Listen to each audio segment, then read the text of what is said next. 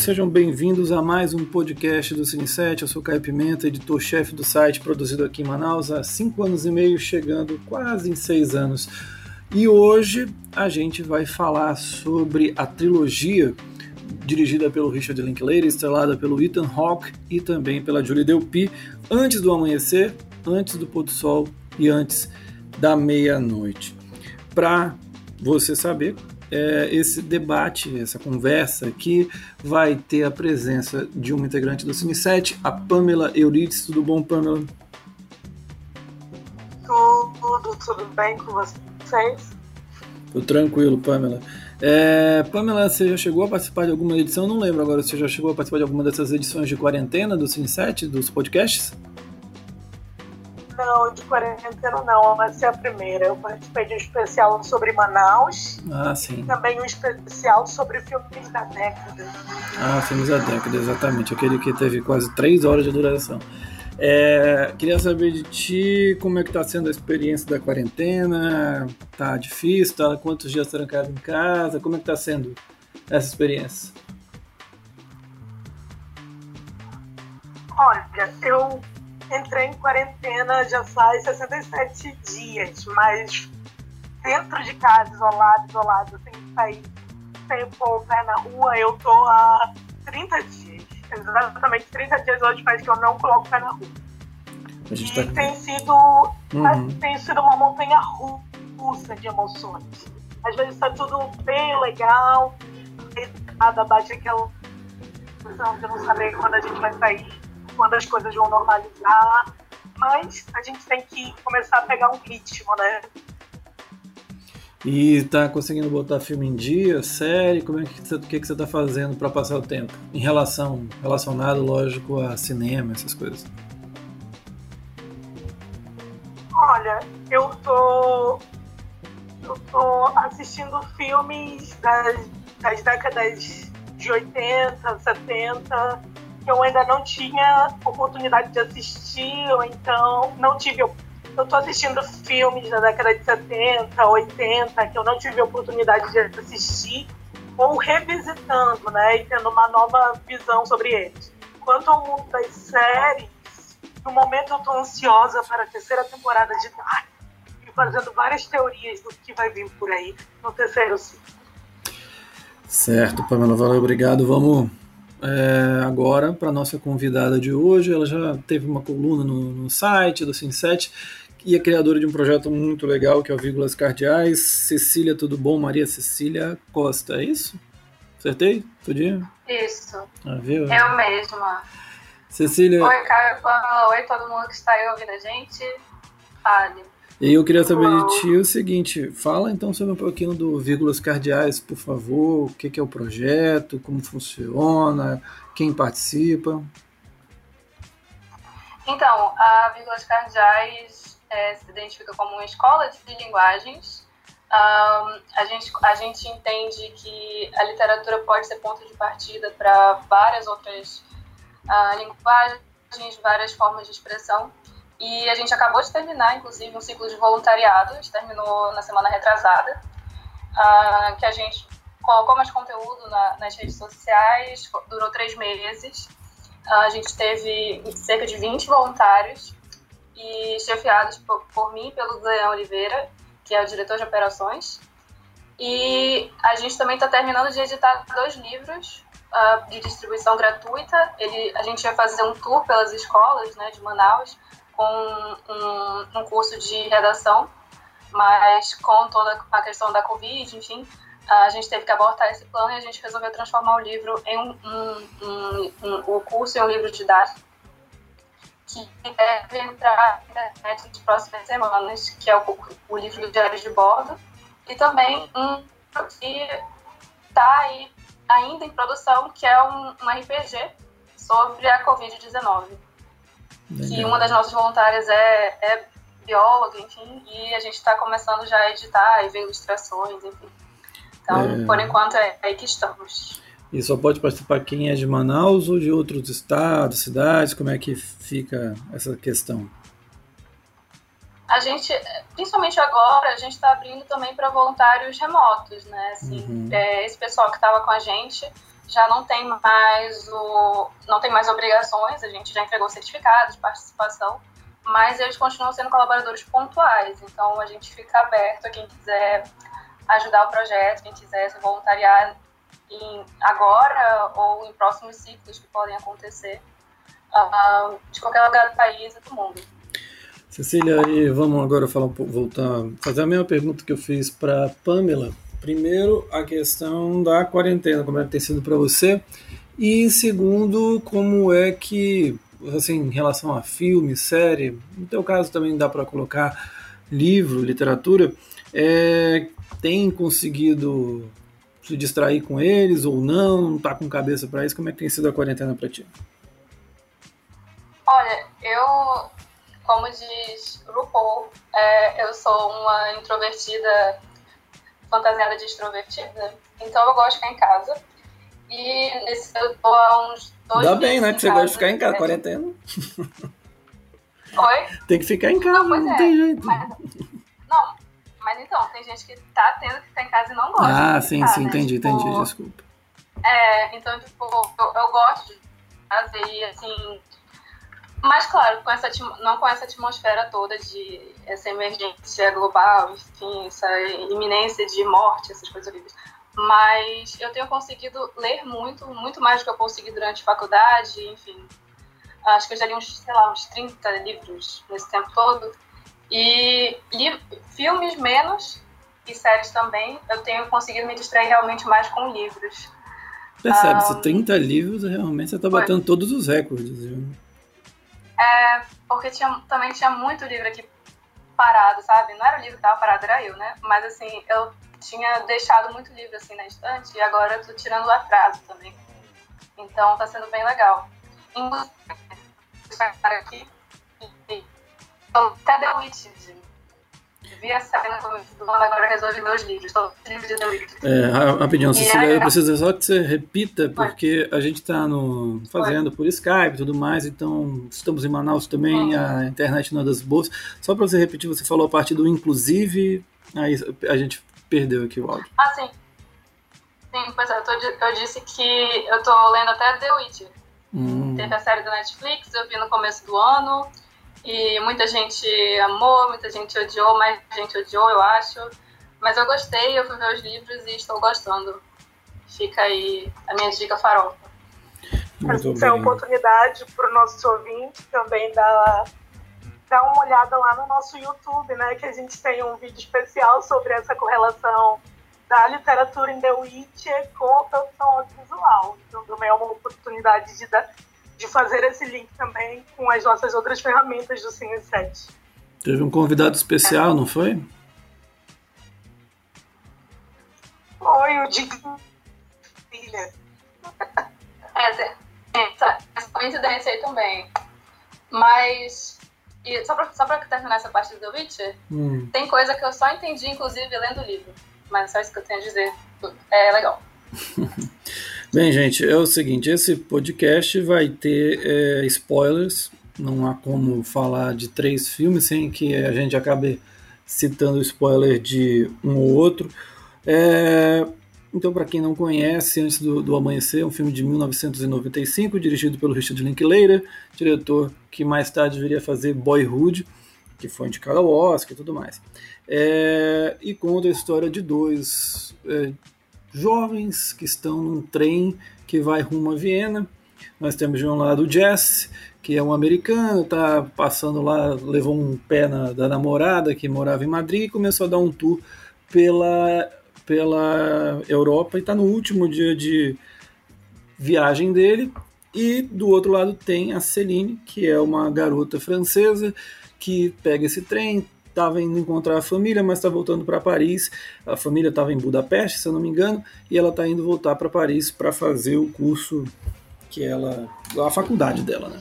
E de repente eles se encontram no trem, resolvem descer na cidade de Viena e começam a viver aquele conto de fadas do amor perfeito.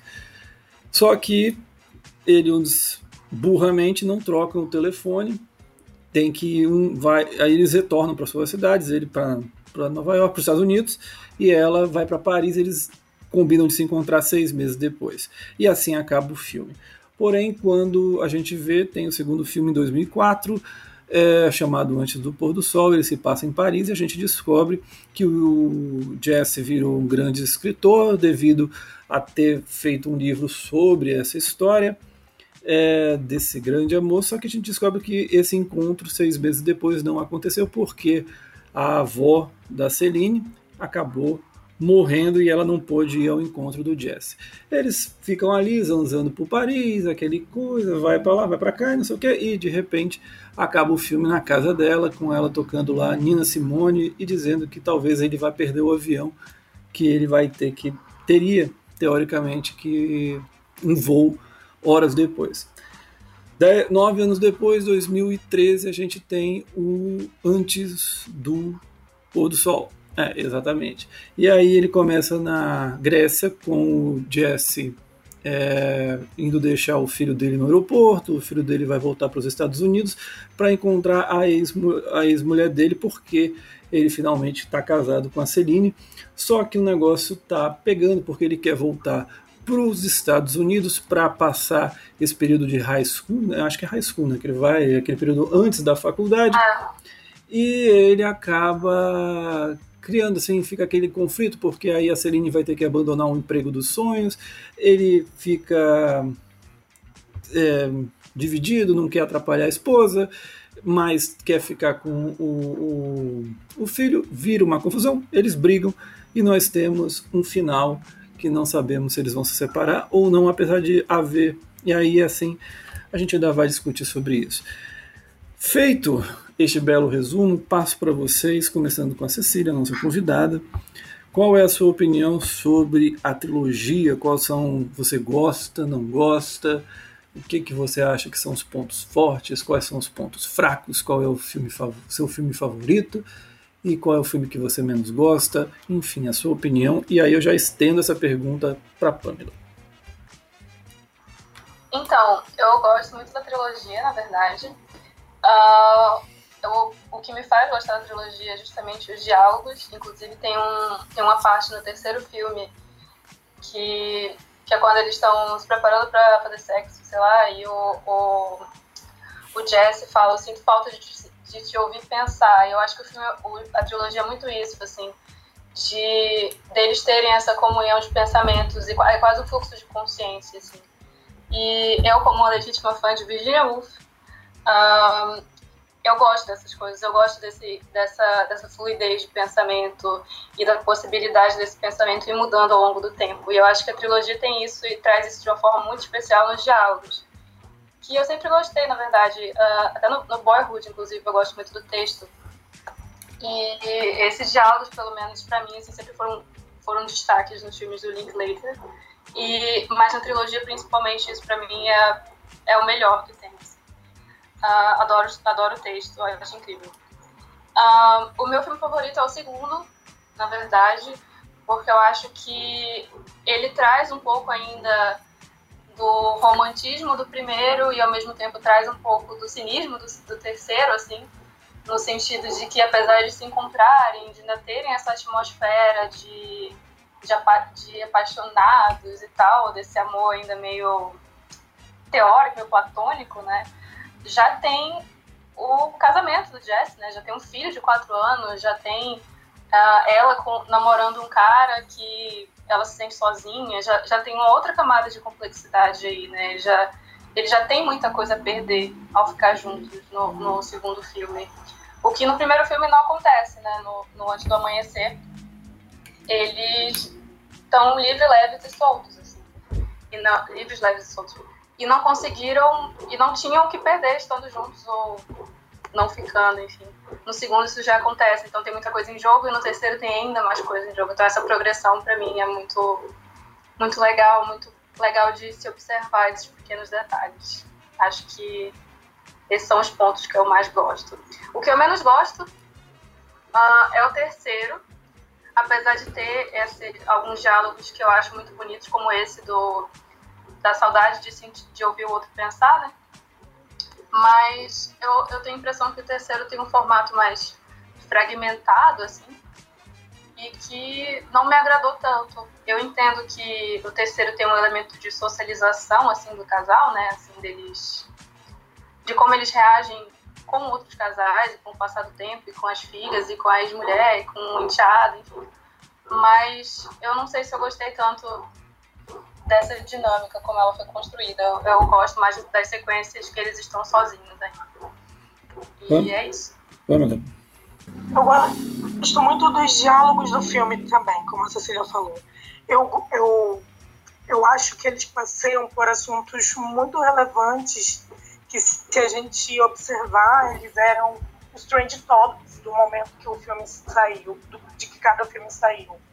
No primeiro filme, por exemplo, quando ele toca na questão da religião, da reencarnação, toda essa questão espiritual que retorna lá no, no último filme, apesar de não ser tão forte, mas era um assunto que estava muito em voga nos anos 90, assim como o aquecimento global, no, em 2004, quando saiu o segundo filme, que também é uma pauta que eles discutem durante a conversa entre eles. E o, o que me chama a atenção, principalmente, o meu filme, o meu filme favorito é o meu filme favorito da trilogia é o primeiro filme, o Antes do Amanhecer, porque eu gosto da ideia do encontro entre os dois estranhos. Eles não têm passado, eles não têm uma lembrança juntos e a gente não sabe aonde aquilo vai parar. A gente não sabe que ela, se ela vai aceitar sair de dentro do trem junto com ele.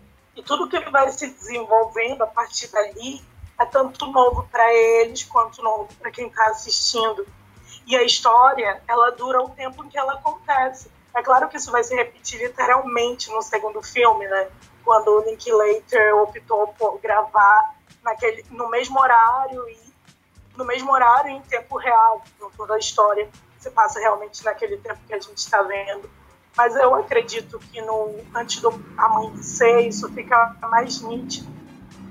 Também tem tem o lance do meio urbano e a prática de, da individualidade dentro deles. O ambiente, eles estão num ambiente em que eles, por serem totalmente desconhecidos e estarem no primeiro contato, eles podem conversar sem ter máscaras, sem ter o cinismo que a gente vê nos filmes seguintes.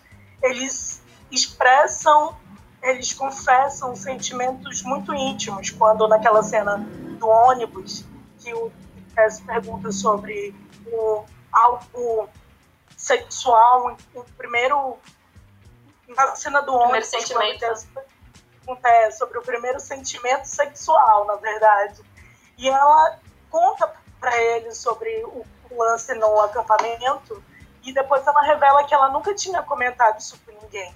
Isso só é possível porque os dois estão ali despidos de, de máscaras para eles não havia um depois, não havia um antes. Então, isso me chama muito atenção e acaba focando em algo que o, o Foucault fala, que é sobre o lugar em suspensão. Durante o momento que eles estão passeando ali por aquela cidade juntos, eles estão em um momento de suspensão, eles estão em um momento que consegue oferecer um equilíbrio perfeito, que é a ideia justamente deles estarem em liberdade e deles estarem seguros. Porque, novamente, vou, vou repetir, porque não há nenhum, nenhum passado, não há lembranças e provavelmente não haveria um futuro. E aí, esse encontro entre eles acaba promovendo um sentimento de pertencimento, independente deles se reverem ou não, ali, ali e agora, causa neles uma uma sensação que a gente vai ver refletida em outros filmes e que acabou sendo um motivo de inspiração, né? Eu penso, enquanto eu assistia o Antes do Pôr do Sol, eu, eu lembrei muito do Once, do, do John Kearney, que tem muitas correlações entre eles, do, do fato deles estarem andando por uma cidade e deles criarem esse artifício de memória da cidade e a relação entre o casal e também a questão de que de que só, eles só tinham o presente para viver. O futuro não importava. Então, essa questão da, deles serem burros, não trocarem um e-mail, não trocarem um telefone. Acho que é muito a questão do aqui e agora, em algo que, que prende, que chama atenção. E aí, dentro de todo esse escopo, o que eu acabo gostando menos de toda, de toda a trilogia é o último filme. Eu percebo que é um senti há ainda um sentimento muito forte entre eles, mas não tem a magia dos filmes anteriores. Não tem aquela graça que, que a gente viu no, no amanhecer e que se perpetuou no pôr do sol. Não tem as dúvidas que surgiam antes. Eles estão juntos, eles amadureceram. E dali para frente, o que vai ser? Ou eles vão se separar, ou eles vão se aceitar do jeito que eles são. Então, acho que isso não cria muita imaginação quanto as outras obras elas permitem a gente imaginar. É... Cecília, o Ethan Hawke estava falando sobre os três filmes, acho que numa entrevista para o The Guardian, e ele fala que o primeiro, Antes do Amanhecer, é um filme é, sobre o que pode ser no sentido de perspectiva, de futuro e tudo mais. O segundo já é o que deveria ser, né? o que não aconteceu e que seria o caminho traçado. E o terceiro é o que é, ou seja, é aquilo que a gente tem naquele momento. A minha pergunta para ti é o seguinte, e aí pegando, né, você prefere o segundo, a Pamela prefere o primeiro. Você acha que o, o, essa essa questão assim do dessas preferências também elas acabam caindo numa forma como a gente vê é, o que pode ser um relacionamento romântico, um relacionamento amoroso, ou seja, o primeiro filme é uma coisa mais idealizada, o segundo já tem uma questão um pouco menos romântica de maneira pura e o terceiro já apresenta um romance com uma realidade. Você acha que essa, esse encadeamento, assim, digamos, ele de alguma maneira faz com que as percepções mudem de acordo com o tempo, que não significa também dizer que uma pessoa mais velha acha o terceiro é, maravilhoso e não gosta do primeiro, mas você acha que tem essa correlação meio que mostrando as fases, as etapas? Como é que você enxerga isso? Deixa, deixa eu só ver se eu entendi a tua pergunta. Tu queres dizer que se esse encadeamento tem a ver com a idade das, das pessoas? Tem a ver com a idade, com as experiências que as pessoas vão vivendo, que as pessoas vão tendo ao longo do tempo. Será que isso, essas percepções também em relação ao que é o romance, o que é o amor, então vai mudando também e as nossas visões em relação aos filmes vão também mudando de acordo com o que a gente assiste num determinado momento e com as experiências. Como é que você enxerga isso? Então, é até engraçado tu perguntar perguntar isso, porque quando eu tava vendo, eu, hoje eu tenho a idade que eles tinham no primeiro filme. Eu tenho 23 anos, que é a idade dos dois no primeiro. E eu gosto mais do segundo, então assim, que eles já tinham 32, né? Então eu não, não acho que a idade em si seja um, um fator para isso, assim. A minha mãe, por exemplo, eu acho que ela gostaria muito mais do primeiro filme. E ela não gostaria tanto do segundo porque eles não ficaram juntos no final do primeiro, enfim. Mas, assim, eu acho que realmente é muito o que. Como a pessoa enxerga esse tipo de narrativa. No, no começo do segundo filme, ele, ele para os, os três repórteres né, na frente e fala, faz aquela pergunta de: Ah, você acha que eles se encontraram? Você é um romântico. Você acha que não? Você é um cínico. Você acha que não, mas espera que sim? Essa sou eu. No final do primeiro filme, era exatamente. Eu era esse meio termo, assim, de achar que não tinham se encontrado, porque o filme dava a entender isso, como a Pamela falou, de ser essa suspensão, assim, e que isso talvez não, não tivesse nada mais à frente. Mas eu queria que sim. Então, eu não acho que seja idade seja um fator para para definir qualquer um dos três. E as experiências, ah, no sentido, digamos, as experiências que a pessoa vai tendo, você acha que também isso afeta? Experiências românticas, né, de relacionamento, você acha que isso pode afetar também? Acho que ah, eu acho que talvez sim, mas também, também com alguns, algumas ressalvas, né? Assim, eu acho que talvez pessoas que sejam mais românticas, que tiveram algum mais no... Ah, talvez mais novas também gostem mais do primeiro. Mas eu acho que hoje em dia isso tem caído por terra um pouco. Eu acho que as pessoas mais novas talvez já tenham um pouco menos aquela noção de contos de fada, de um amor que supera tudo, enfim. Então eu acho que acho que as experiências mais do que a idade, mas eu também não sei se a experiência em si determina isso com precisão. Uhum. É, acho que é isso, mas é uma pergunta meio difícil também. Tranquilo, sem problema. É... Ok. A intenção. Bem, eu queria saber, assim, antes de eu passar para os outros tópicos, em alguns momentos aqui desse podcast eu vou jogando algumas curiosidades em relação a cada um dos filmes. Uma delas é que essa história, dessa, é, a história em si, a base original, ela veio de uma experiência que o próprio Linklater teve é, nos anos 90. Ele conheceu uma garota dessa mesma, dessa mesma maneira, não.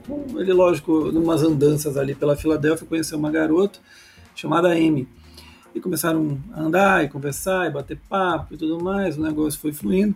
Só que com o tempo eles até se encontraram, diferente do que acontece com o Jesse e a Celine, eles se encontraram outras vezes, mas acabou perdendo contato. Mas ele gostava muito da menina e ele pensou o seguinte: bem, eu vou lançar esse filme, que nem o Jesse faz no segundo filme, eu vou lançar o Antes do Amanhecer, talvez ganhe uma, uma fama, e aí a gente vai, é, aí a gente talvez se reencontre. O filme foi lançado, ela não apareceu. Ele lançou o segundo filme, a, ela não apareceu de novo. Aí quando foi fazer o terceiro filme, alguém que conhecia essa garota e soube dessa história do, do Linklater chegou e falou: Olha, cara, é o seguinte, é, infelizmente tem uma péssima notícia para te contar. A Amy morreu num acidente de moto quando ela tinha 24 anos, no dia 9 de maio de 94 e ela, e assim, ela morreu poucas semanas antes de começar a filmar o Antes do Amanhecer, por isso que ela nunca apareceu. Ela acabou morrendo. Ainda bem que ele resolveu não matar a Celine no filme, pelo menos nesse aspecto ele foi mais romântico. É, queria saber agora. Chocado, fico chocado. Aí é o seguinte. É, Mano, que pesado. É, é, são as histórias da vida real. É, no cinema é tudo mais bonito. Agora vamos fazer o seguinte, Pamela. Quero saber de ti sobre a evolução da Celine. Como é que você observa a evolução dela ao longo de toda a trilogia?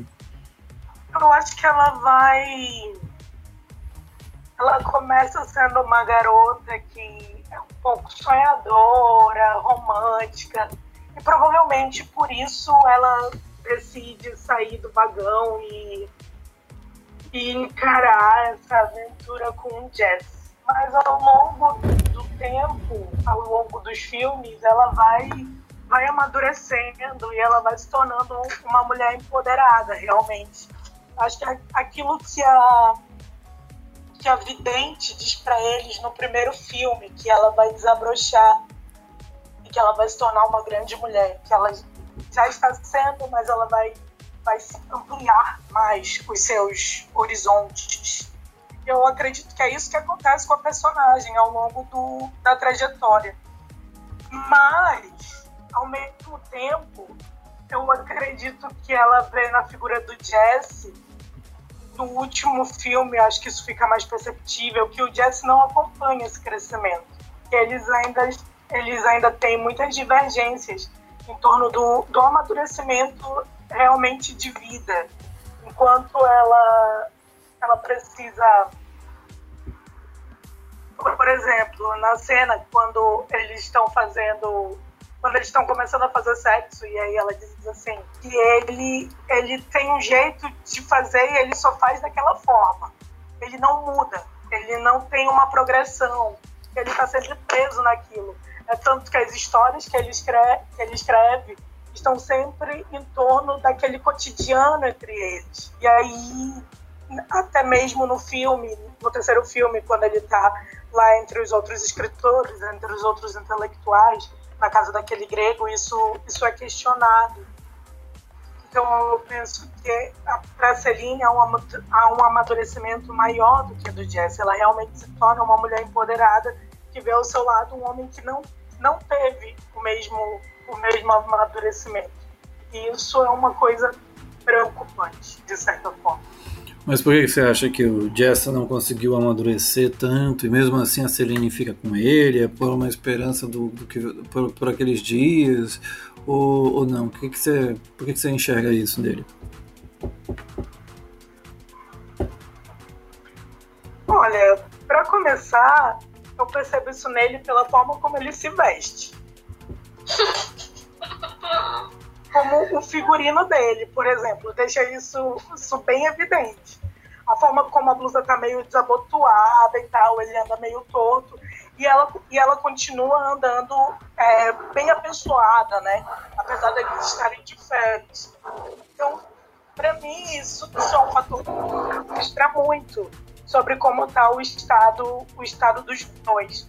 O Jesse a ama, isso, isso é inegável, mas é aquele, é aquele lance que, que geralmente falam que alguém, dentro de um relacionamento, alguém vai, vai amar mais e a outra pessoa vai amar melhor. Então, digamos que nesse processo, o Jesse tenha ficado um pouco para trás. Ele a ama, mas ele não consegue acompanhar.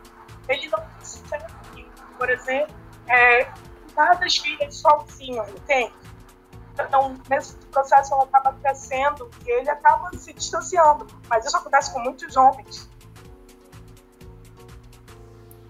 Para você, Cecília, como é que você vê a evolução dos ah. dois? Você acha que tem, ah, tem essa, essas relações que a Pamela fez? Como é que você observa também? O Jess ficou para trás? Como é que você acha? Então, eu, eu não sei se eu não sei se ele ficou para trás. Eu acho que, como eu falei, eu acho que o terceiro filme ele foca mais na socialização desse casal, né? Em como eles se encaixam na realidade que eles estão. E no caso deles, né, acho que a, as questões de gênero no terceiro filme elas parecem, elas estão, na verdade, elas estão muito mais é, em evidência. E justamente porque ela teve toda essa trajetória, assim, de se, se tornar uma mulher mais independente, eu acho que ela também tem medo do relacionamento ser uma prisão. Eu acho que, inclusive, grande parte da briga eu, eu interpretei desse jeito, como se mais do que uma realidade fosse ela com um medo absurdo dele se tornar um elemento que aprisiona ela de alguma maneira. Porque ela fala, uma coisa que ela fala também no, no quarto de hotel, ela fala assim, enquanto você está arrumando a sua mala quando a gente viaja, eu tenho que arrumar a minha e a de todo mundo, o resto, né? E ela fala que, ela, que a mulher tem essa essência de querer ser a, a que cuida de todo mundo, enfim. Então, eu vejo que nela também tem uma, uma, uma, uma dicotomia aí, assim, de, de se entender como uma mulher independente, mas ao mesmo tempo querer que todo mundo fique ali, né? Fique, que ela quer cuidar de todo mundo e que todo mundo se deixe ser cuidado, né? E ele fala, ele fala que, ah, mas eu não, eu não faço a, a mala das meninas porque você não deixa. E ela fala que, ah, mas eu não deixo porque você não ia colocar o sapato, não sei o quê. Então, assim, eu acho que nela eu enxergo mais um. um... Oi, Paulo. Não, eu dizer, imagina como ele tá vestido, imagina como ele ia arrumar a mala das meninas, entende? É aquele lance de que, querendo ou não, nesse aspecto, a mulher vai saber melhor como conduzir do que um homem. E, e nesse quesito é quando, para mim, o Jesse eles estacionam. Pois é, mas aí que tá. Eu não sei se é uma questão dele como indivíduo ou se é realmente uma questão de socialização, porque é, outro filme, o que me lembrou muito o terceiro filme foi Como Nossos Pais, com o Paulo Vilhena e a Maria Ribeiro que tem alguns, alguns diálogos parecidos até. E que ela que tem uma parte que a Maria Ribeiro falava pro Paulo Vilhena, ah, você. Do que que você abriu mão? E ele fala que ele abriu mão do jogo de futebol. E ela abriu mão de, da carreira dela, de trocentas coisas, e ele não consegue enxergar isso. E eu acho que no caso do, do Jesse é mais ou menos isso. Não que ele não. que ele não tenha amadurecido, mas acho que ele não consegue perceber essas nuances, assim do que é ser mulher, do que, que, do que, que significa ela ser uma dona de casa, do que é ela chegar e ter uma tripla jornada de é, ter que chegar no trabalho e cuidar das crianças. Então eu acho que essa parte da socialização acho que é mais forte no terceiro filme. Eu não, eu não enxergo como se eles tivessem uma, uma diferença de amadurecimento. Eu enxergo mais como, em certo grau, uma falta de empatia, assim, a falta dele conseguir enxergar essa realidade dela como mulher, como mãe e porque, porque eu acho que ela, ela entende bem até a questão dele ser pai, dele querer ficar mais perto do é Henry o nome do filho dele, eu acho. Sim. Um, e, mas, mas ao mesmo tempo eu também vejo que ela tem medo de sair porque ela tem. Eu acho que ela até conseguiria outro emprego, mas assim, o fato dela abrir mão da vida dela significa muito. Eu acho que para ela significaria esse aprisionamento que ela tem tanto medo. Então, eu, eu, vejo, por, eu vejo assim. Eu acho que essa socialização, essa divisão de gêneros tem mais papel aí do que um amadurecimento individual entre eles. Vamos então continuar com algumas curiosidades do filme. É, uma das coisas que perpassa a trilogia são as referências ao James Joyce. E a principal delas é relação, principalmente no primeiro filme, né, que ele faz muitas referências ao Ulisses, que é o clássico do Joyce.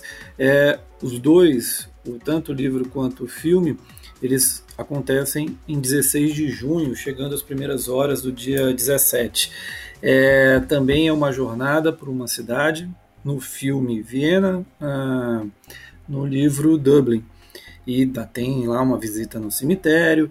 O nome verdadeiro do Jesse é James, primeiro nome do Joyce, por aí vai. Tem outras pequenas referências espalhadas pelo filme. Aliás, tem uma referência legal também, né, é, é, nesse, nessa obsessão né, que virou referência, né, as pessoas, ah, uma, uma referência e tudo mais, mas uma dessas referências é que quando James Joyce estava na universidade, ele traduziu uma peça do escritor alemão, que eu não vou aqui falar, o Hauptmann, eu acho que é assim que se fala, e que se chamava, adivinha, Before Sunrise, que é Antes do Amanhecer, esse título, essa peça que foi traduzida pelo James Joyce quando estava na universidade. Outra coisa que os, tanto a, a Julie Delpy, o menino, o Ethan Hawke e, a, e o Linklater deixam muito claro sempre que são entrevistados. Não tem nada de improviso. As pessoas acham que eles saem conversando, aí o que vem na cabeça, nada a ver. Não tem improviso. É, segundo a própria Julie Delpy, ela diz, os filmes são tediosamente ensaiados, todos os detalhes são planejados todas as linhas que se sobrepõem, ou seja, o cara está falando uma coisa e depois passa por cima, aí vem a DUP e fala no, por cima dele e o contrário. Não tem nada de improviso, é tudo ensaiado. E eles até, ela até brinca, parece uma piada quando a pessoa chega e fala: Não, olha, eu gostei do improviso, não tem absolutamente nada de improviso. E duas atrizes chegaram a fazer o teste para ser a Julie Delpy, fazer o, a Celine, porém elas não ficaram com papel, graças a Deus. A primeira é de. Ah, vou, vou botar você para adivinharem. Cecília, ela. Vamos lá. Ela foi casada, casada ou namorada, sei lá, de um grande astro de Hollywood e é protagonista de uma das grandes séries. Uma das séries mais adoradas pelo público até hoje. Sabe quem é? É. Ela é americana? Sim. É a Jennifer Aniston? Exatamente. A Jennifer Aniston fez, fez o teste para ser a Celine. E aí, Pamela, qual é a atriz, qual é a atriz americana mais odiada? Atriz, eu não sei se ela é britânica, agora eu tô na dúvida, acho que é britânica. Enfim, qual é a atriz internacional mais odiada pelo público brasileiro? Gwyneth Paltrow. Ela fez, exatamente. A Gwyneth Paltrow, que venceu o Oscar da Fernanda Montenegro, esse Oscar que todo mundo fala até hoje também fez teste para ser a Celine, porém acabou ficando, graças a Deus, com a Julie Delpy. É... O que elas iam fazer O quê? Elas nem falam francês. Ah, mas elas são atrizes, elas podem se adaptar, não tem problema em relação a isso. Talvez se a, a, a Jennifer Aniston fosse. Não, aí... tivesse feito o, o, Antes do Amanhecer, talvez ela não fosse fazer o Friends, olha só. Ou talvez a gente só tivesse tido um filme é uma possibilidade também, ó. Ficam esses mistérios da vida. É, eu queria saber de vocês agora, falando sobre as conversas, né, que eles conversam pra cacete no filme. Quais são as mais interessantes? Eu queria que vocês falassem de cada filme, assim, pegasse uma conversa, vocês acham que essa conversa aqui é sensacional, eu adoro. Começando com Antes do Amanhecer. É, Cecília, tem alguma assim conversa que você fala, pô, essa aqui, essa conversa é bem legal? Eu tenho que pensar, mas eu vou falar uma coisa que tu falaste do James Joyce, né? Eu não sabia dessa, desse fun fact aí, mas eu tinha falado antes da Virginia Woolf e olha só, Virginia Woolf ela, ela tem um. A grande referência da Virginia Woolf é o James Joyce, então faz sentido o que eu falei, olha só, de, do fluxo de consciência, essa técnica de pensamento escrito sem muito filtro. Então tá aí, ó. mais uma, mais uma referência aí. E aqui no Brasil tem a Clarice Lispector também, que tem, segue mais ou menos essa mesma cadência assim, de ritmo, então fica aí a dica também para quem quiser ler. Um, e no primeiro filme, eu gosto muito do diálogo que eles têm com o mendigo, que faz a. O poeta? Faz o poema deles na. Ah, é, sim, sim. é um mendigo, entre aspas, né? Que ele até fala assim: eu gosto muito do conceito de mendigo aqui em Viena. Mas é, Hum. é, tipo, eu, eu gosto daquele momento, assim, eu, eu até achei que o, o poema fosse voltar em algum dos outros filmes. E não voltou, fiquei um pouco triste, inclusive. Mais ou menos. Eh, mas eu- Vai falando aí que eu vou já É. achar uma curiosidade sobre esse, esse negócio. Tá. Pois é, porque eu. Mas eu queria que falassem de novo poema, porque eu achei. Não falaram assim, tipo, na minha cara. Queria que falassem, queria ter esse momento. Ó, mas o. Mas, assim- Vai, fala aí, fala aí. Fala, fala. Não, completa. Aí depois eu falo.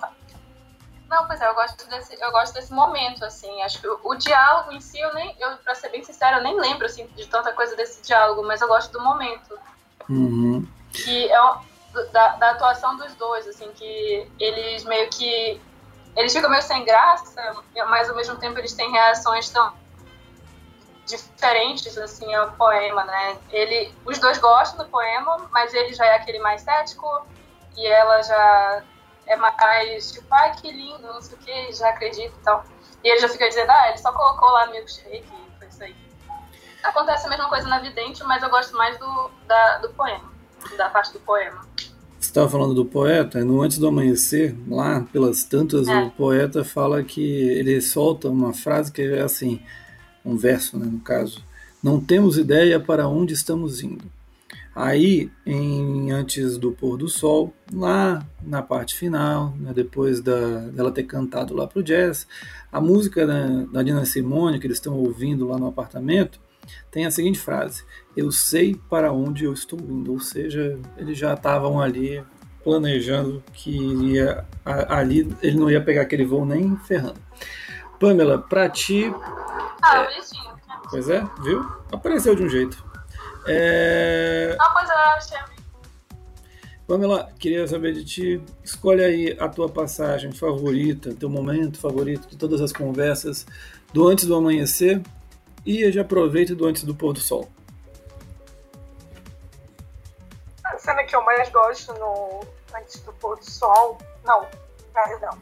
A cena que eu mais gosto do Antes do Amanhecer é a cena do ônibus. Quando eles entram e começam a fazer perguntas aleatórias um pro outro, que é justamente quando ele pergunta sobre a primeira. o primeiro sentimento dela, a primeira vez que ela se sentiu atraída sexualmente por alguém. E aí as respostas fluem de uma maneira natural e sincera. Eu acho que é é uma cena que, quando eu assisti, eu fiquei pensando: meu Deus, o que é que vai sair? O que vai sair daí? Tipo de resposta as pessoas dariam num momento como esse? Então, foi uma cena que me fez pensar e refletir sobre outras coisas também. Já no Antes do Pôr do Sol, a minha cena favorita é a do carro, quando tem a explosão de sentimentos dela. Porque até ali ela parece, digamos que, cínica em relação ao que está acontecendo. Ela não foi pelo motivo dela, do falecimento da avó. Ele ainda se ressente um pouco por ela não ter mas ela, tipo, ah, e daí, entendeu? É meio que, pra mim, a reação dela. E aí, quando chega no carro, tudo isso muda, porque ela conta que as coisas na vida dela, os relacionamentos dela não dão certo. Por que, que ela não pode ser a mulher escolhida para ser a que vai se casar, que o cara vai pedir em casamento? Por que, que tem que ser sempre a mulher que vem após ela? E como ela ficou marcada por conta daquele único momento que eles passaram juntos, quando ele fala sobre todas as noites, ter- sonhar todas as noites não, quando ele fala que ocasionalmente ele sonha em ela estar grávida, estar deitada ao lado dele, grávida. E é, e é justamente o momento em suspensão, que sempre ficou, o primeiro encontro dele sempre ficou em suspensão e eles sempre se apegaram a essa lembrança e essa lembrança fez com que essa lembrança teve frutos no, no futuro. Não, minto. essa lembrança ela acabou influenciando na vida deles, acabou de alguma forma afetando os relacionamentos que eles tiveram. Então, para mim, essa, esse momento, essa cena, ela é muito emblemática. É, e essa cena, tanto a do ônibus quanto a do táxi, elas de certa maneira elas têm umas interligações, algumas rimas, as tais rimas visuais de no primeiro filme ele quer tocar no cabelo dela, ele opa, aí ele volta, não, não vou tocar ainda não. Aí ela faz a mesma coisa no, no segundo, né, em que ela tá quase tocando quando ele tá falando lá do sonho dele, né? E aí ela quase toca, ela, opa, ainda não. Então fica esse, esse jogo entre, entre, entre esses dois. Só uma cena e que. É muito bonito. Ah, fala. E é muito bonito porque a cena ela finaliza justamente neles se abraçando, para eles terem a sensação de que eles não vão se perder, de que aquele momento não vai ficar em suspensão só no mundo das ideias. Eles estão ali vivendo aquilo. Então, acho que o fechamento dela também é, é muito simbólico e muito importante para toda a progressão do filme. É, eu só queria citar uma cena que é quando eles se encontram no café, eles vão almoçar, almoçar, enfim, ficar lá naquele restaurante, que o menino lá, o Ethan Rock, o Jesse, ele dá a senha para o que ia vir a ser o Boyhood, né? Porque o, o, o Linklater já deixou várias entrevistas muito claro que ele consegue observar dentro, ele ele consegue observar dentro da vida, isso até o Jesse também fala no segundo filme, que a vida dele pode não ter uma explosão, uma morte, um tiroteio, como a gente costuma ver no cinema americano, né? Parece que um filme precisa ter algo, assim, uma ruptura abrupta na vida cotidiana para que haja cinema, que haja filme. E ele defende lá, numa hora que ele chega e diz sobre o programa de televisão que ele gostaria de ter, que era mostrar 24 horas as pessoas fazendo coisas banais. É, e ele, de certa maneira, diz: olha, há uma beleza nas coisas mais simples, como fazer um churrasco, qualquer coisa do tipo. Né? Fazer o churrasco é por minha conta, mas é, ele dá um exemplo lá também. Então, eu, é, de certa maneira, e aí depois ele reforça isso no filme, no segundo filme, é, que é mais ou menos a essência do que é o Boyhood. Boyhood nada mais é do que a vida comum, e ele mostrando que, olha, essa vida comum que você está vendo aí, ela também rende cinema, ela rende um filme e ela é tão emocionante quanto um, um filme que tem explosão ou que vem o Thanos e apaga metade da humanidade com um estalar de dedos. É, então as bases ali do Boyhood, do cinema, do próprio Linklater, quando ele acerta principalmente, né? Porque quando ele faz, ele também faz suas porcarias, cadê você Bernadette? Mas quando ele acerta, ele é brilhante. É, vai contigo agora, Cecília, tua cena favorita, que você gosta, de antes do, antes do pôr do sol. É tanto antes que eu não lembro. Antes do pôr do sol e depois já emenda com antes da meia-noite. Então, antes do pôr, do pôr do sol também é a cena do carro. E eu gosto principalmente da parte que ela vira pra ele e fala assim: A gente transou duas vezes, seu idiota. Eu adoro essa, essa parte, porque uma grande parte do filme, ela. Uma grande parte não, mas percebe que ele fica encucado com isso, dela não lembrar que eles tinham transado.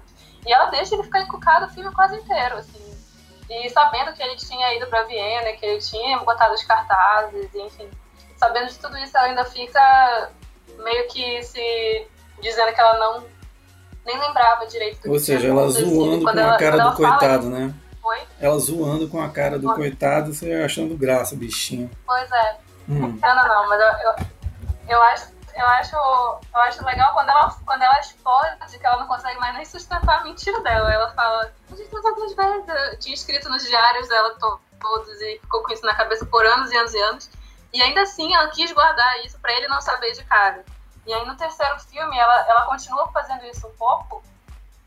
E, tanto que ela fala que, ah, no primeiro filme, ela não fala no primeiro filme, mas quando ela tá naquela mesa com, com os outros escritores intelectuais, ela fala assim, ah, mas eu sempre me fiz, às vezes eu me fazia meio de burra, que era para ele transar comigo, então, tipo, que eu queria ficar com ele. E aí, tipo, ela, ela faz toda aquela encenação dela ser a, a fangirl dele lá, e depois fala que no primeiro filme ela deixou ele ganhar o pinball. Então eu gosto dessa, dessa. Eu já tinha gostado quando eu vi o segundo filme dessa frase que ela fala logo que ele não lembrava direito o que tinha acontecido. E do terceiro filme, eu acho que eu gosto no finalzinho mesmo, que é a parte que ele vai atrás dela. Eu acho que eu gosto dessa parte porque era a terceira vez já que ela saía de dentro do quarto e ele ficou meio que. Eu não lembro se ele fica esperando, eu acho que ele fica esperando um pouco, ela não volta, ele resolve ir. E, e, e toda aquele, aquela. Ele ter feito aquele, aquela cartinha e ela dar patada nele. E toda aquela dinâmica ali parece ser uma síntese legal do que é o relacionamento deles naquele momento, né? É, e, e depois uma... de toda aquela briga que eles tinham tido. E era uma coisa que ele já tinha usado, né? Porque ele era o viajante do tempo, né? No, quando ele convence a menina, é, quando ah. convence a Celine a sair do trem, é porque, pô, olha, pensa que eu sou um viajante do tempo, que tô vindo do futuro para te dizer que, ó, você sai com esse cara, aproveita essa noite, porque ele é um imbecil e não vai ficar contigo. Ele usa o mesmo esquema nesse final do terceiro filme. Sim, e não funciona, né? Porque ela dá logo uma patadona nele e tipo, olha, para com isso aí, que eu não tô afim hoje. Mas depois ela acaba cedendo, mas ainda assim tem esse, essa resistência. E, e eu gosto muito, do, apesar de eu não gostar muito do filme no geral, eu gosto como ele acaba. Eu acho que muito mais do que ser um, um, de ser filmes que querem dizer que tipo amor não existe, que romantismo não existe, eu acho que quer dizer que existe sim amor, existe sim romantismo, existe sim é, um relacionamento a longo prazo e que todos eles têm problemas e que todos eles são têm altos e baixos e tem essas essas discussões, tem esses problemas mesmo no geral. Então eu acho que é muito mais sobre isso de, de como passar por esses momentos do que simplesmente acabar. Eu não, eu não gostaria se eles eu achei que ia ser uma solução muito fácil se eles se separassem. Então eu gostei quando ela deu uma chance mais, sabe? Tipo, ela voltou a se aproximar. E eu gosto dessa cena. É... Pamela, a sua cena de antes do pôr. Não, antes da meia-noite, vai. Eu acho que antes da meia-noite, não sei se é porque dos três filmes é o que eu menos gosto. Pra mim é o, o filme que tem menos cenas que me chama atenção. Mas naquela cena que ela tira a calcinha e ela sai do quarto, mete dentro da bolsa e sai do quarto, é uma das cenas que me deixou reflexiva. Eu fico pensando que enquanto no, no filme anterior ela tem aquela explosão dentro do carro, e, e é uma explosão que a gente vê que tem muitos sentimentos que foram sufocados, nesse filme, nessa cena, né, deles no quarto, dela entrando, saindo, entrando, saindo, tem muito, é uma explosão que está carregada de muito muitos ressentimentos e ao mesmo tempo está carregada de amor. Que é justamente o que a Cecília acabou de falar sobre o fim do filme, o final do filme. Seria muito fácil eles se separarem, mas, mas o amor que eles sentem é maior do que isso. Bem, é vamos falar agora aqui algumas mais algumas curiosidades. No Antes do Pôr do Sol, segundo o filme, não tem a hora que eles estão chegando lá na casa dela e não tem o pessoal fazendo churrasco e tal, numa, fe numa festa ali? Então, esses dois, tem um, um, um cara que está de bermuda e vê uma mulher carregando uma coisa e dá uma sacaneada com ele. Esses dois são os pais da Julie Delpy, a atriz protagonista do filme. O Ethan Hawke é, durante o roteiro do, do Antes do Pôr do Sol, ele, o Antes do Pôr do Sol 2004, ele usou muito da experiência do divórcio dele da Uma Thurman, a noiva de Kill Bill.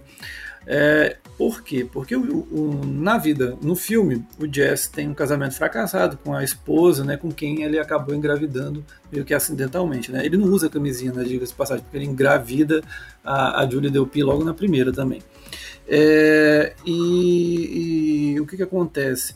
Logo após o lançamento do filme, a, a Uma Thurman descobriu um relacionamento lá do Ethan Hawke com a babá dos filhos dele, pediu o divórcio por adultério, e aí o Ethan Hawke acabou ficando, adivinha com quem? Com a babá. Olha que legal. Gente boa ele. Aí, ó. E aí, então, até hoje, né? Acho que tá, né? É, é que nem. É, bem, então já mostra que a Celine não, não, não terminou com o Jess, né? Também uma coisa assim, interessante. A, a, os planos iniciais para a sequência do Antes do Amanhecer, na verdade, eram grandiosos. Essa coisa de ficar andando por uma cidade europeia. É, como eles fazem no, no, primeiro filme em Viena, o segundo em Paris, e aí depois vai para o interior da Grécia, essa ideia não era bem assim. A ideia era fazer um filme grande, em quatro locais, orçamento muito maior, a lá Tom Cruise, né? Porém, não rolou. Eles não conseguiam é, financiamento. Os filmes também nunca foram um grande sucesso de bilheteria. Então, eles foram reduzindo o filme para chegar no conceito que a gente acabou vendo nesse, nesse filme no, nos filmes, nas continuações. Agora, meninas, vamos falar desses finais em abertos. Vocês já até chegaram a falar um pouquinho. É, os finais em abertos, tanto do primeiro, será que eles vão se encontrar? Quanto do segundo, será que eles vão ficar juntos? Do terceiro, será que eles vão é, se separar ou não? Vocês acham que é, isso de algum modo diz no espectador essas para que ele preencha essa história. Diz muito sobre quem ele é, essa história do cínico e romântico, vocês acham que realmente é, mostra um pouquinho de como é que a gente encara as, os relacionamentos, como é que a gente, a gente encara mesmo a vida, Cecília? É, então, eu acho que sim. Eu acho que, principalmente na virada do primeiro para o segundo, é, justamente porque ele, inclusive, fala isso quando ele fala, pro, como eu falei antes, como ele fala para o terceiro repórter eu me senti até representada, porque era exatamente isso que eu senti. Eu queria que eles se encontrassem, mas ao mesmo tempo eu achava que não. E eu não sei o que, que isso significa que eu sou, mas acho que isso diz muito, sim, sobre, sobre como a pessoa enxerga esses relacionamentos e como ela se coloca nesses relacionamentos também. Um, e do, no terceiro eu também acho que eles. Acho que eles não se separaram. E aí eu espero que, de novo, eu espero que eles não tenham separado, eu também acho que não. Um, e no segundo eu nem me deu trabalho, como eu sabia que já tinha o terceiro, né, também. Mas eu achei que eles fossem ficar juntos mesmo. Quando ele fala que sabia que ia perder o, o avião, eu já. Pra mim não foi nem tanto tão aberto, assim. Eu vi que já sabia que eles tinham ficado juntos ali. isso, e eu acho. Eu... Não, isso que eu queria saber de ti. Você assist, vocês duas assistiram os filmes a partir do, do terceiro ter sido feito, ou vocês assistiram com o segundo, né? Já que vocês. Desculpa, vocês são bebês. Quando, quando o filme começou, quando o filme foi feito em 95, vocês tinham nascido já? Não, já. eu não. Eu nasci, eu já era nasci em 96. Você nasceu em 96, Cecília, e a Pamela tinha quantos anos ou meses? Meses. Tinha meses. Né? É, eu já estava comemorando o título do Botafogo, então sou velho pra caramba. Mas vocês então assistiram só quando o terceiro filme já tinha sido lançado, é isso? Sim, eu lancei, quando eu assisti já tinha os três. Pamela também? Sim. Também, né? Então, Cecília. Eu assisti, inclusive, depois de Boyhood, inclusive. Assisti de... depois de Boyhood. Então... Boyhood, ah, sim. É. Qual é a tua favorita, trilogia ou Boyhood? A trilogia. Hum. Eu, eu, eu não, pra ser sincera, eu achei Boyhood, assim, muito pra muito pouco. Ou talvez opiniões polêmicas aqui, mas Sem é problema. É... Não, sei se valeu, não sei se valeu tanto, mas enfim, fica uhum. aí o, o comentário. E, Pamela, a mesma pergunta que eu fiz, o que, que você acha que é, diz sobre as pessoas, a forma como encaram romances, a forma como encaram relacionamentos, essa, essa abertura que o filme dá para a pessoa definir, escolha qual é o seu caminho. Como é que você enxerga isso? É, é algo que diz muito sobre as pessoas ou não é bem assim? Eu acho que, como a Cecília falou, é algo que diz muito sobre como as pessoas encaram encaram os sentimentos, encaram as relações amorosas e qualquer outro tipo de relacionamento. Se você, se você acredita nos contos de fadas ou então nos romances, você vai acreditar que eles, no final do primeiro filme, que eles se encontraram e eles tiveram, viveram a sua história de amor. No segundo filme, a mesma coisa e, e assim por diante. Mas se você é uma pessoa mais, eu vou dizer cínica, mais pé no chão, você não acredita que aquilo vai para frente. Eu penso desse jeito. Quando terminou o primeiro, quando eu terminei o primeiro filme, eu não acreditava que eles iriam se encontrar realmente. Mas como eu não me considero cínica, eu considero pé no chão, eu vou acreditar que foi o meu realismo que me deixou pensar assim. Mas, mas tu não torceste, não? Mas tu não torceste pra eles se encontrarem nem um pouquinho, Pamela? Não. Por quê? Ah, eu torci. É aquilo que eu tinha, que eu tinha comentado antes no, no, no John Kenney, por exemplo, que eu vejo muitas, muitos reflexos dessa trilogia dentro da produção do John Kenney, principalmente dos dois primeiros filmes. E, e no, os finais dele, ele sempre deixa essa coisinha aberta, de que cada um segue o seu caminho, porque eles só tiveram aquele momento. O que foi interessante na vida deles foi aquele momento que eles tiveram. Então, o que acontece antes e o que acontece depois é a vida que se segue, mas aquele momento sempre vai existir o momento de suspensão. Então, para mim, é, era isso que importava. Era aquele momento que eles, que eles viveram. O Caio vai dizer que é uma coisa muito pós-moderna, mas é, é, é, o meu modo de encarar a vida, inclusive. Eu não estou falando nada, eu só que está dizendo. Eu só estou mas escutando. Pensou. Eu só estou escutando. É o seguinte, é, vamos mais algumas curiosidades e a gente já está próximo do fim. A, na cena final do Antes do Pôr do Sol, o segundo filme, a Celine e o Jess falam sobre a Nina Simone. E aí, vocês lembram da, do, dos nomes das filhas do, dos dois, das gêmeas? Cecília, você lembra? Cecília morreu. É Nina e ela, eu acho. Né? Ah, muito bem. Nina é, por causa Nina da Nina Simone. E, ela. e a ela. Nina, e a ela Nina, pela ela, ela e fez. ela. Ela, ela, é, exato, mas por causa da ah, Ella ah, Fitzgerald, ah. uma das maiores cantoras dos Estados Unidos, da- uma das maiores cantoras da história. Muito, muito francesa. Exatamente.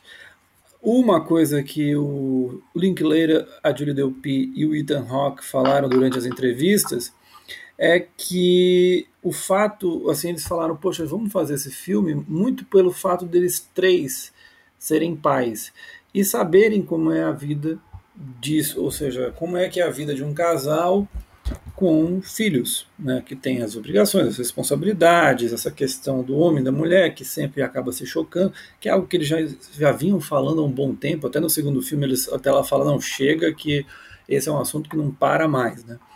E, enfim, é, tem essas curiosidades. Tem uma outra também aqui do James Joyce, que é o seguinte, tem lá na conversa que tem um monte de gente, e na Grécia, né? E a Celine fala que lembra de um filme em preto e branco da adolescência dela, que teve um forte impacto e tal. E ela e o filme é o Viagem à Itália, que é vagamente baseado num conto do James Joyce, Joyce chamado The Dead.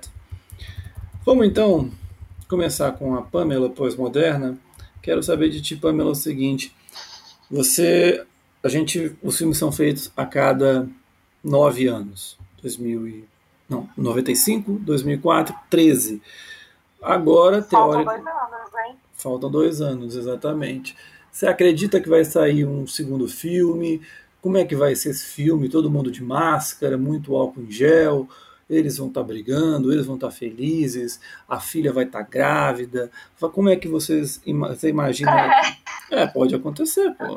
Um, dra- né? um drama moderno. Drama moderno. É, eles estão enfrentando governos totalitários. Como é que vocês enxergam? Quais são os caminhos? Faz aí um fã, um, um fã. Como é que é aquele que a galera escreve? Fanfic, fanfic. Fanfic, exatamente. É, viu? Vocês são novos, eu sou velho. Como é que vocês encaram? O que, que vocês imaginam? Faz uma fanfic aí, Pamela. Que, qual fanfic você faria do futuro para antes do pôr do sol, antes do amanhecer e antes. O quarto filme. Ai, eu tento pensar, porque eu sou do time das pessoas que não acreditam no quarto filme. Tá, mas aí você vai acreditar é agora assim, e vai. É porque assim, entendeu? Do, no, pra mim, como terminou o, o terceiro filme, já foi o suficiente. Mas tá muita gente, mas aí que tá, muita tá? gente, quando acabou o segundo filme, deve ter dito que era perfeito. Aí teve o terceiro, aí deu para ter. Faz aí, cria uma, um, cria uma, cria uma aí. A Cecília tá pensando, você cria aí uma. Eu, vai lá, Cecília, tenho, aí, aí a Cecília fala. Vai. Eu tenho. A Cecília já tem a fanfic, vai lá, Cecília. Eu tenho a fanfic. Na verdade, eu fiquei curiosa, fiquei fazendo cálculo depois, ontem, quando eu vi o roteiro, né?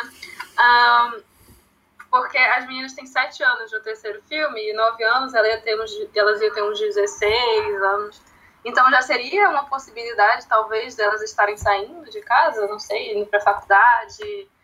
Um, o filho dele já, tá, acho que estaria, se eu não me engano, com a idade que ele tem no primeiro filme, estaria com 23 eu acho que esses paralelos poderiam ser algo interessante, assim, acho que eu gostaria, eu fiquei curiosa de saber como o casal fica com a casa vazia, assim, com aquele ninho vazio, assim, como é que o relacionamento sobrevive nessa circunstância.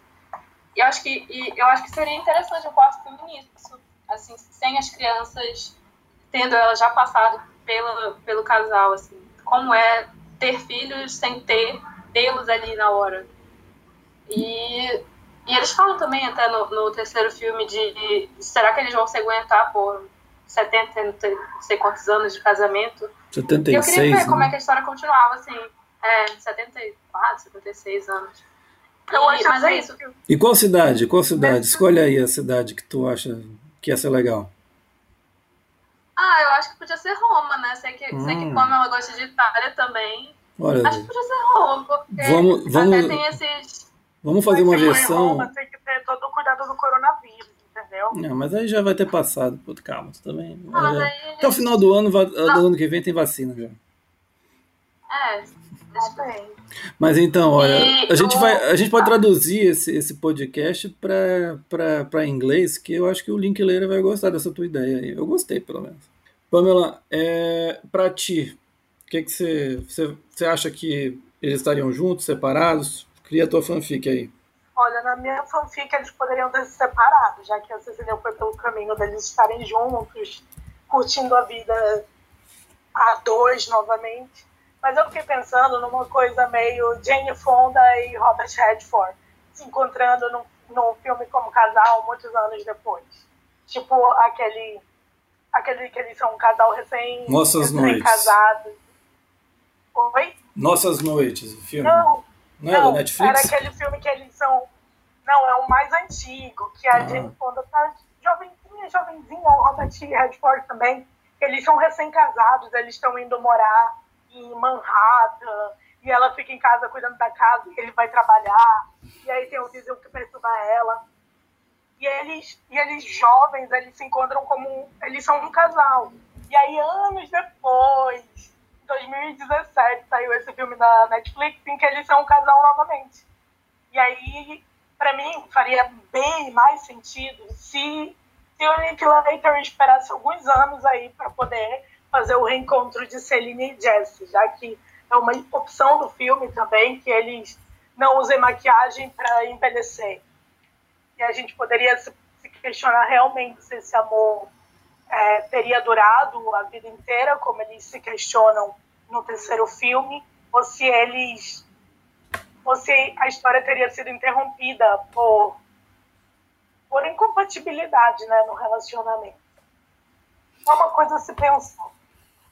Ah, eu, eu, eu, gosto da ideia deles ficarem juntos. Eu, eu assim, mas, mas apesar disso, uh, é isso que eu tava falando até naquela hora, eu acho. Que mesmo que eles se separem, os filhos continuam sendo um elo de ligação. E assim, por mais que no terceiro filme o Jesse não tenha uma relação boa com a mulher de, com a ex-mulher dele, ainda assim é, é mais por culpa dela, porque ela que não quer falar com ele, né? Eles, eles são super abertos à criança, a, a, a ter uma relação com ela, né? Construir algo. E ela que parece fechada. Então eu acho que se eles se separassem, eu acho que talvez ainda fossem aqueles casais que se separam, mas continuam amicíssimos e que tem essa, essa convivência em família ainda, apesar de que não seja um casal. Então, assim, mais do que pensar neles juntos, apesar de eu gostar deles ficarem juntos, é pensar em como ficou essa família com essa dispersão dos filhos. Eu acho que isso seria legal para o quarto filme. independente deles estarem juntos ou não, apesar de eu torcer para que é isso então, gente. Brigadíssimo. Valeu, Cecília. Valeu mesmo pela presença, por ter assistido os três filmes. Valeu mesmo. Ah, obrigada, Caio. Obrigada pelo convite. Obrigada a vocês que ouviram até aqui. Obrigada, Pamela. É isso, gente. Beijinhos. E sigam lá Vínculas Cardeais no Instagram. Vocês só estão no Instagram? Tem site? Não, só, tem, só, tem, só tá no Instagram. Só no Instagram. Beleza, então. Pamela, valeu, obrigado também.